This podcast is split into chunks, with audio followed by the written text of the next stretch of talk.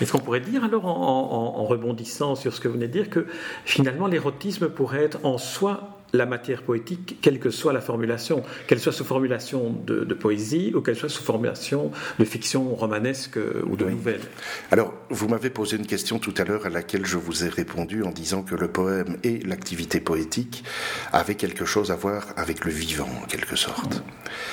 L'érotisme, c'est la capacité qu'a l'être humain à se dissocier de l'animal, qui lui est dans le rut et, je dirais la reproduction euh, biologique, euh, tandis que l'érotisme suppose de la part de l'être humain euh, à la fois une fusion et une distanciation, et, et une fusion et une distanciation qui n'ont plus pour but l'économie pratique, mais au contraire l'économie symbolique. Or, l'art et, singulièrement la poésie sont de ce registre-là aussi, je pense. On est dans le registre du symbolique, de la création symbolique. Alors, il y a aussi une autre réflexion qui est intéressante, et elle, vient curieusement sous la plume de Fernand Verezen, encore lui, qu'on pourrait ne pas attendre sur ce terrain-là, et eh bien, dans un petit essai où il présentait pour le public euh, hispano-américain les voix et voix, voix avec X et voix euh, IES, de la poésie française moderne. C'est un petit essai euh, où il revisite pratiquement depuis Victor Hugo jusqu'à des poètes comme Édouard Glissant, Jacques Dupin ou André Dubouchet. Euh, il revisite les, les, mouvements, les figures et donc les enjeux aussi de la modernité en poésie depuis la rupture intervenue au moment des romantiques jusqu'à la phénoménologie euh, euh, de l'écriture d'un Dubouchet ou le, la pensée rhizomatique et créole d'un glissant. Euh, il, il, balise évidemment son parcours d'une réflexion sur le, le, surréalisme, on en a parlé, dont la thématique amoureuse et la question du désir est essentielle. En disant d'ailleurs par rapport aux surréalistes que les surréalistes mettent dans cette approche de l'amour et du désir une, une, une je dirais, une dimension qui interdit d'ailleurs tout recours à toute transcendance que ce soit. C'est important aussi de le dire. Mais Vereson signale que, au fond, il y a deux auteurs qui ont rendu possible euh, la, modernité et la postmodernité en poésie. C'est, dit-il, je le cite, hein, le tout premier Sade et ensuite Lautréamont. C'est curieux dans d'imaginer dans, la bouche de Fernand Vereson euh, ces références-là. Il les cite tout simplement parce que Sade, comme l'autre Amont, ont abordé la question de la liberté et la question des rapports entre le conscient et l'inconscient au fond. C'était aussi quelque chose qui avait été un peu balisé par Diderot, qui reconnaissait à l'énergie créatrice euh, et à l'imagination, si vous voulez, une certaine autonomie par rapport euh, au, aux conséquences ou au but, l'autonomie de la, force créatrice chez l'être humain doit être respectée en tant que telle. Elle ne peut pas être asservie à un but quelconque. Verezen, le poème ne peut pas être, contrairement au poème classique qui retourne sur lui-même, le poème ne peut pas être autre chose qu'une suite de questions, dit-il, je paraphrase un peu, mais c'est le sens de sa remarque, une suite de questions qui ne soit pas appel vers l'autre et ouverture permanente, appel vers l'autre. Alors il cite Sade et il cite Lautréamont comme les grands initiateurs de, de cet appel d'air dans la poésie française.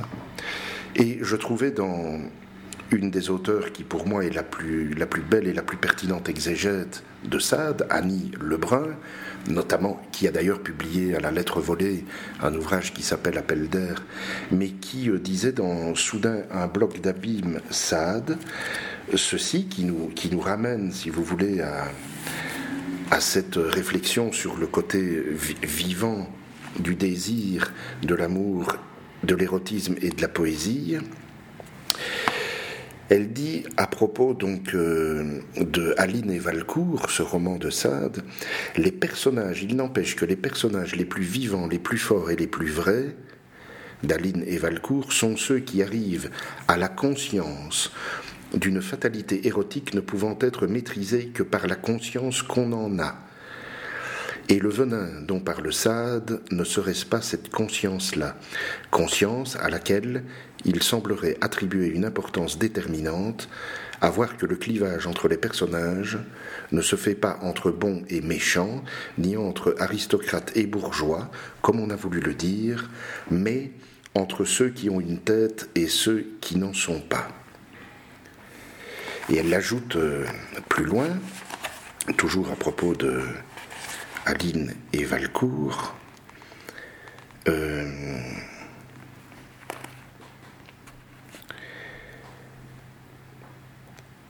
en affirmant une agitante filiation entre singularité, vérité et jouissance, ce qui est d'ailleurs une autre manière de témoigner de la prééminence du particulier sur le général, Léonore donne une des clés qui permet d'accéder aussi bien à l'imaginaire qu'à l'éthique de Sade. C'est avec ce passe-partout de l'ébranlement, de l'ébranlement, que celui-ci fait communiquer les mondes et nous rend au mouvement de l'univers et nous rend au mouvement de l'univers. Alors entre branler et ébranler, entre la poésie, le désir, l'érotisme, euh, la conscience critique, Annie Lebrun le signale bien dans les personnages, la conscience critique, donc la distanciation que l'homme a par rapport à, ses activités, sa capacité de symbolisation, on est dans l'ordre du vivant, on est dans l'ordre de la métamorphose.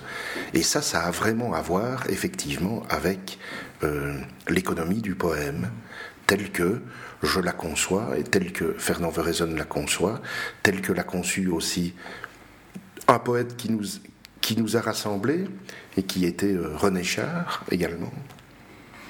Donc vous voyez qu'on ne sort pas d'une certaine forme de, sensibilité et de logique très Alors est-ce qu'on pourrait dire que euh, après cette lecture de, ces extraits du livre d'Annie Lebrun, dont, dont, je cite les références pour ceux qui, qui nous écoutent, soudain un bloc d'abîme, virgule, Sade, c'est paru dans Folio Essai, est-ce qu'on pourrait dire que d'une certaine manière, ce qu'elle nous donne à entendre, c'est que la poésie est peut-être ce qui permet le surgissement de l'inconscient dans une formulation qui soit euh, réceptible par, par le lecteur. Et quand on pense que Lautréamont euh, a été illustré par Armand Simon, euh, surréaliste s'il en est de cette, euh, de cette lignée ennuyère, est-ce qu'on peut trouver aussi dans ça cette dimension-là où, où l'inconscient, d'une certaine manière, est sublimé par la littérature? Oui, incontestablement. Je pense que l'inconscient est bien sublimé par la littérature. La littérature a pour, a pour but de, de rendre euh, lisible, accessible, euh, ce qui fait partie de l'entièreté de la, de la nature humaine, en ce compris euh, l'inconscient. Il n'y a pas que le conscient, il y a tout cet aspect. Et c'est. Je parlais dans, l'érotisme, hein, puisqu'on est ici dans, l'inconscient de l'érotisme, dans cette dimension-là symbolique. De l'érotisme, incontestablement, mais plus généralement, je dirais sans doute de l'inconscient lui-même, puisque ça, comme, comme l'autre et Amont, ont posé la question de, de l'accès entre. Enfin, de la, de la la possibilité de, de prendre en compte à la fois non seulement le conscient, mais l'inconscient euh, qui, agit l'homme de l'intérieur. Et dans l'érotisme, incontestablement, la littérature ou la poésie euh, doit avoir pour but, euh, surtout la poésie, me semble-t-il, de révéler les articulations inconscientes qui, nous, qui nous meuvent et qui nous émeuvent. Alors on va parcourir la table de Sade, euh, il, se divise, il se partage en six, livres différents, six, chapitres, euh, dont, chacun porte un, titre. Alors, je les lis euh, à la suite l'un de l'autre. La rhétorique, rhétorique de Sade, Mémoire aux mains nues, Conjuration des présages, Géométrie de la fièvre, Liturgie du labyrinthe, Soleil des transgressions. Vous disiez que l'important qu'il y avait à essayer d'aller vers le, grain spécifique de, chacun de, chacune de ces approches. Est-ce qu'on la retrouve déjà dans, l'intitulé, le titre étant quand même quelque chose qui appartient au texte aussi Oui, alors le, titre général du livre, À la table de Sade, pourrait faire croire qu'on est dans un cliché, et, c'est un livre difficile parce que précisément il donne lieu, il peut donner lieu à des lectures, je dirais hâtives, des lectures euh, qui ne tiendraient pas compte de la complexité euh, de, des emboîtements et des, différents niveaux de lecture. Alors, euh, et puis ce livre n'a rien de sadien au sens, euh, euh, je dirais, croustillant du terme, ou par rapport à des clichés que l'on pourrait avoir, ni par rapport à l'érotisme d'ailleurs, ni par rapport à, l'œuvre sadienne.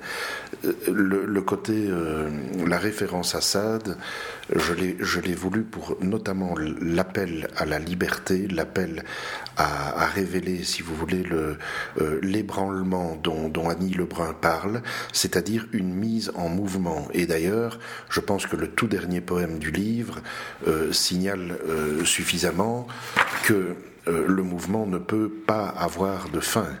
le mouvement n'aura de fin qu'à partir du moment où le mouvement aura cessé.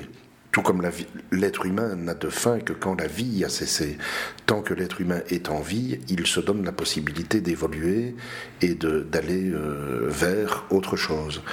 Et donc. Euh, en laissant des traces, parce que le dernier vers du dernier poème, c'est traces persistent. Traces persistent, mais ça, justement, traces persistent euh, dans la langue, traces persistent euh, dans, dans le travail de l'artiste, tout comme traces persistent peut-être dans, dans la construction émotive, émotionnelle ou, ou spirituelle de, de l'être humain à travers les rencontres amoureuses.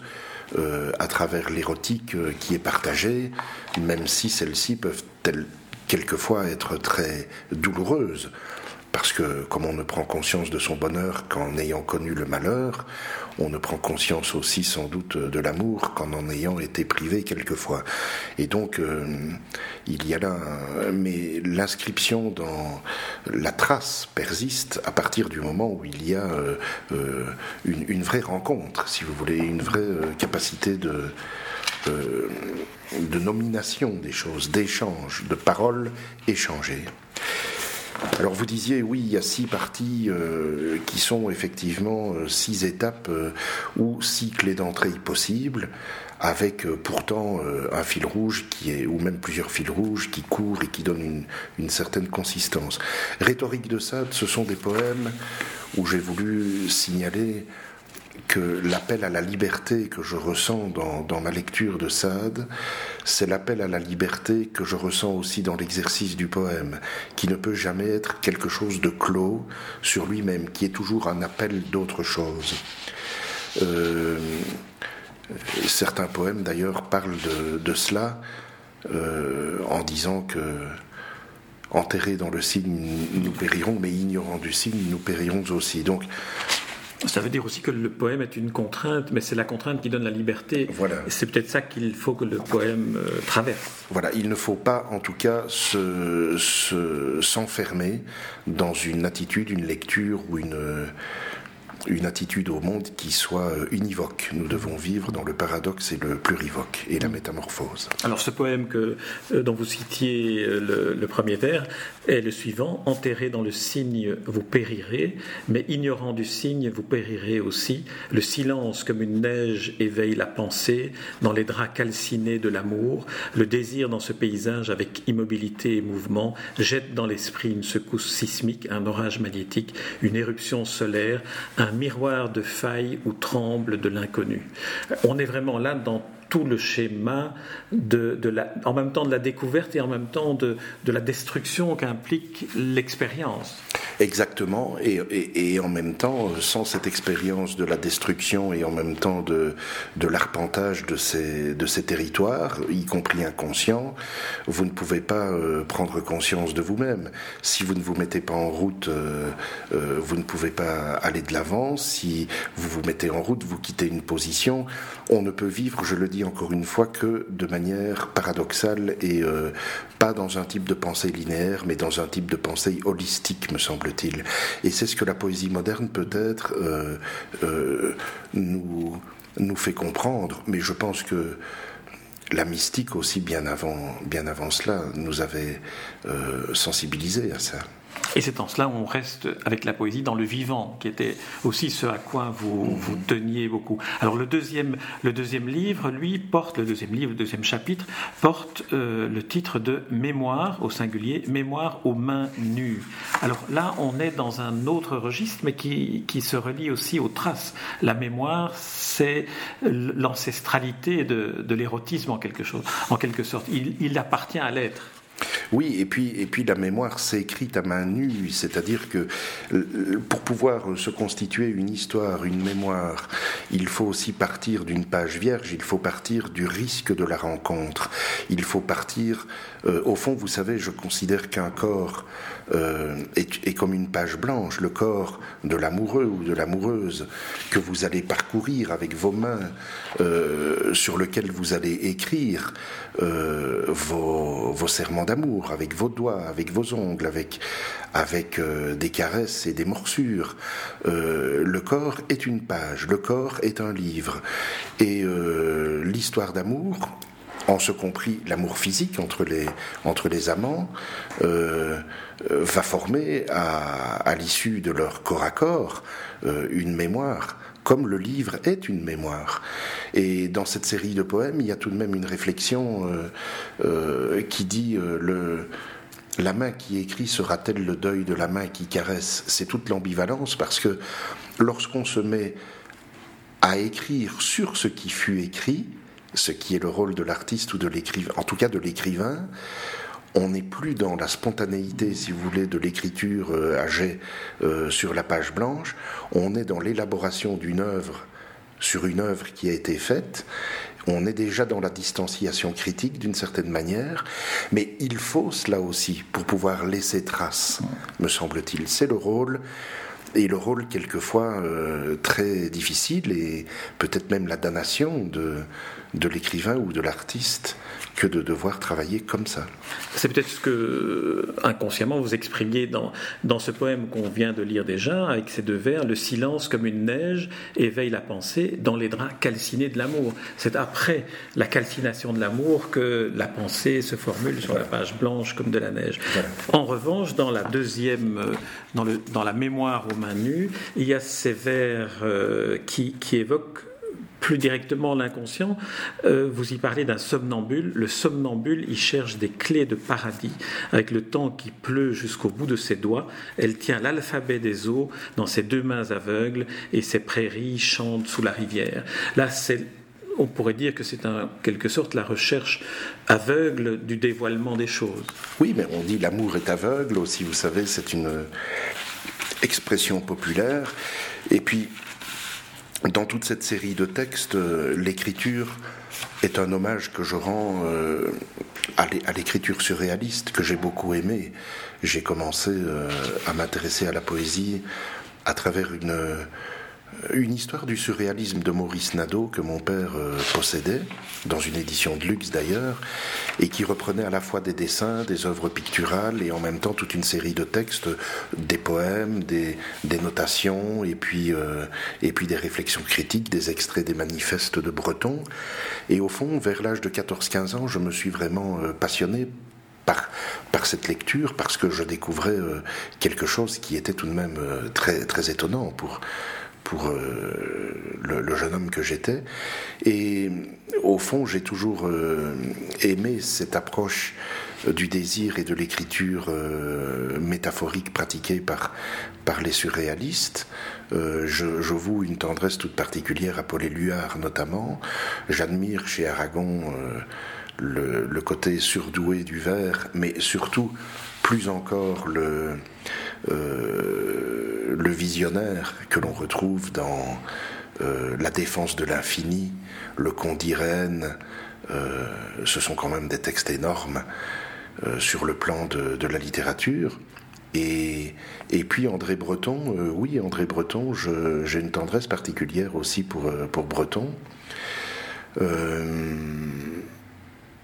donc, cette deuxième partie, Mémoire aux mains nues, l'écriture s'y fait musicale et en même temps beaucoup plus surréaliste, si vous voulez.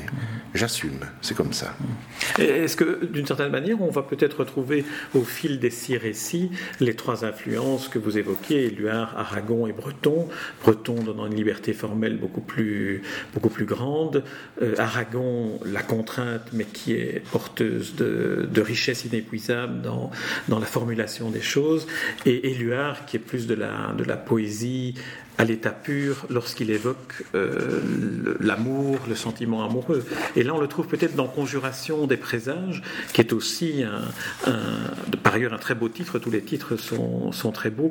Conjuration des présages, c'est aussi une mise en abîme de, de ce que peut être le sentiment amoureux, l'attente amoureuse, et puis finalement, euh, est-ce qu'on revient dans, les, dans la calcination des choses? Mm-hmm. Alors, dans Conjuration des présages, il y a une dimension qui, est celle de l'amour et l'érotisme sont des forces vivantes face à ce qui nous environne et qui fait également partie de notre condition, qui sont euh, des forces euh, de, mort, puisque de dissolution, d'épuisement de, des ressources euh, psychiques et corporelles, enfin, nous sommes promis au vieillissement et à la mort et à la disparition. Et donc, il y a aussi cette dimension de, de notre individualité, mais il y a aussi la dimension mortifère d'un univers dans lequel nous évoluons et où, quelquefois le corps social, et pas simplement notre corps individuel, euh, a, aussi des dimensions euh, mortifères. Et donc, euh, je considérais, si vous voulez, dans cette série de textes, que l'amour entre deux êtres, la dimension érotique, mais aussi la dimension de construction relationnelle, était une force qui nous portait du côté du vivant et qui permettait euh, faussement bien entendu, mais permettait momentanément de déjouer euh, le mortifère et l'inéluctable mort qui, est celle du vivant au bout du compte. Oui, puis cette dimension aussi euh, d'Eros Thanatos, euh, qui, est, qui est aussi le fondement de, de, l'approche amoureuse et du sentiment, du sentiment amoureux. Alors on revient vers quelque chose qui est plus formel, mais à nouveau paradoxal, euh, évoquant la fièvre, vous en citez dans le titre les géométries. Géométrie de la fièvre, il y a là aussi ce, cet affrontement des contradictions. Oui, c'est c'est un oxymore en soi, euh, c'est un titre oxymorique. Euh, euh, alors, géométrie et fièvre sont contradictoires a priori. Pour comprendre ces textes, ils ont fait l'objet d'une publication en portfolio dans une, série de luxe réservée aux, souscripteurs. Je dirais, en fait, cela faisait quand même des années que j'avais découvert le travail d'un des tout grands photographes fétichistes belges, qui est Jacques Un artiste namurois, qui au début des années 70 avait commencé à publier une série de photos, euh, euh, d'ailleurs sa marque de frapperie c'était le, noir et blanc, euh, une série de photos de femmes habillées de matière, habillées d'habits fétichistes, disons, ou pour fétichistes. Euh, et puis qui a persévéré euh, dans les années 80 avec un magnifique album publié par Secret Magazine ici à Bruxelles, euh, qui s'appelait Les Fantasmatiques. Et ce qui m'a intrigué dans le travail de Lurquin, c'est d'une part l'extrême côté, l'extrême beauté, je dirais, de la construction photographique. Ce qui m'a frappé également et qui n'est pas vraiment dans ma propre nature, c'est le côté glacé, si vous voulez, de la construction du corps fétichisé. Euh, mais dans lequel j'ai pu observer, comme quand on analyse euh, un tableau, euh, qu'il y avait là toute une mathématique intime, interne à la construction de la photographie, qui faisait intervenir d'ailleurs euh, le corps de la femme, mais le corps de la femme euh, dévoilé par, par centimètre carré, sous des harnachements de vinyle, de cuir, de guipure, de, de chaînes de métal, de masques, de masques à gaz, de, de, de résidus de, l'industrie,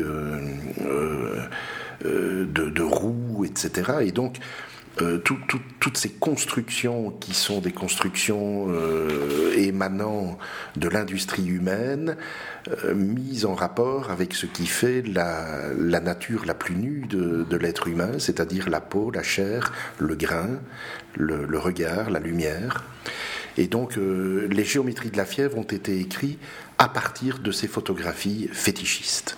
Ce qui m'a paru intéressant dans ce travail, c'était de donner aussi un point de vue où c'est plutôt euh, la femme euh, qui s'exprime et une femme rayonnante, qu'elle soit pour la plupart d'ailleurs du temps ici dans cette série plutôt domina, dame, euh, mais quelquefois aussi euh, dominés dans certains, euh, certains clichés de leur quin. Et, et en tout cas, il y a un, érotisme extrêmement profond, aussi qui m'a interpellé par son côté, je dis, glacé et construit. Cette fusion, distanciation dans le même mouvement de l'œil photographique et du corps fétichisé. Mais ici, dans, le, dans table de sable, nous n'avons que le texte. Mhm. Et, j'ignorais qu'il avait été publié en, parallèle avec des photographies, mais il, est parlant, effectivement, ce que vous nous dites maintenant euh, rend plus lisible encore des, des vers comme Je suis l'oiseau noir, le phénix relevé, cet icare aux ailes sombres et au sein blanc que le soleil de l'absolu va brûler. Je soulèverai jusqu'aux étoiles vos pesanteurs d'hommes pressés. Il y a aussi tout ce rapport euh, avec une certaine forme de, violence et de domination et, de, et toujours cette, cette brûlure finale, cette, euh, cette euh, incinération finale. Oui, je dois vous dire que j'avais été très touché de la lecture qu'avait fait en son temps Albert Ekpars de, de Usage du rêve, un recueil que j'avais publié à Valenciennes au centre Froissart à la fin des années 80.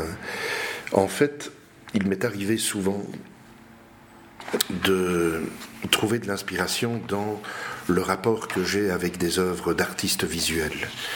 En l'occurrence peintres ou photographes, et que ce soit euh, des artistes, euh, bah, je dirais classiques, hein, comme, peuvent l'être euh, un Claude Monet ou un un Tanguy, Yves Tanguy, ou Quirico, ou Magritte, ou Paul Delvaux, ou que ce soit des, photographes euh, euh, plus contemporains, ou plus anciens comme Man aussi, qui m'interpellent beaucoup, plus contemporains comme Lurquin, ou, euh, bien d'autres encore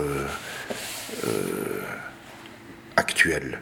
Et Albert Pars disait dans ses textes d'usage du rêve qu'ils étaient, les poèmes, au fond, la recréation, avec les, termes de la, poésie et du langage, de ce qui faisait l'essence des, tableaux surréalistes qui m'avaient parlé, si vous voulez. Mais qu'il n'y avait pas là euh, de travail d'illustration ou de, ou de redite redire avec des mots ce que le peintre a peint par lui-même. C'était plutôt au contraire se mettre en état de réceptivité par rapport à l'œuvre peinte et entrer dans cet univers à la manière du poète.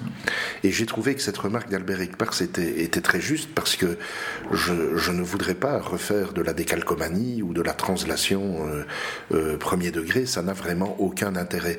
Ce qui a de l'intérêt, c'est d'entrer dans l'œuvre de l'autre, d'accepter de s'y mouvoir, tenter de s'y reconnaître et, et, faire son propre chemin à la suite de ce que l'autre vous a proposé de faire. N'est-ce pas là le sens d'un contact amoureux, d'une relation désirante, d'un acte érotique? N'est-ce pas cela aussi le travail qui est celui du traducteur dont parlait Fernand Verizon ou Maurice Blanchot? Donc vous voyez, on ne quitte pas ce jeu de vital de j'entre à la suite de l'autre suite à une sollicitation qu'il me fait et je prends à mon, à mon, à mon compte, à mon tour, le, le trajet, le sujet, et, je, j'y apporte ce que je suis, si vous voulez. Donc dans ce travail vis-à-vis du photographe fétichiste, il y a eu la même démarche euh, qui n'a aucune contre-indication par rapport à, la manière dont j'envisage mon rôle de, d'écrivain. Est-ce que vous pouvez imaginer que l'inverse, le trajet inverse, puisse se faire du texte vers euh, la représentation ou le miroir d'un peintre qui viendrait en reflet. Cela a déjà été le cas sans Oui, il y a eu euh, une collaboration, et peut-être y en aura-t-il d'autres, mais une collaboration avec un artiste visuel québécois qui s'appelle Alain Fleurant et qui euh, a réalisé bah, une, une, merveilleuse création vidéographique à partir d'une lecture de textes qui ne figurent pas dans euh, dans ce livre-ci, mais à partir de textes qui ont été, euh, qui étaient à l'époque inédits et qui ont paru dans le volume 2 des poèmes, la somme de mes poèmes qui avaient été publiés aux éditions L'Arbre à Parole en 2000-2001. Et là, effectivement, le vidéaste, l'artiste visuel, a réussi véritablement une recréation à partir de cet univers sonore, si vous voulez, et d'une lecture que je faisais euh, de, ces textes à haute voix et avec des bruitages. Et, euh, enfin, c'est assez euh, impressionnant. Alors, Éric Brognier, nous ne parviendrons pas dans le temps de cette émission à aller jusqu'au bout des six chapitres. Je les citerai simplement Liturgie du labyrinthe et Soleil des transgressions. Mais c'est aussi une manière d'inviter ceux qui nous écoutent à aller au texte et à abandonner l'écoute comme euh, nous allons abandonner cette rencontre pour laquelle je vous remercie Éric Brognier en rappelant le titre de votre dernier livre en date à la table de Sade et c'est paru au Taillis-Pré dans une nouvelle collection érotique, collection pour laquelle, si j'ai bien entendu, vous attendez de nouveaux contributeurs. Merci Éric Brognier. Merci beaucoup. Les rencontres d'Edmond Morel.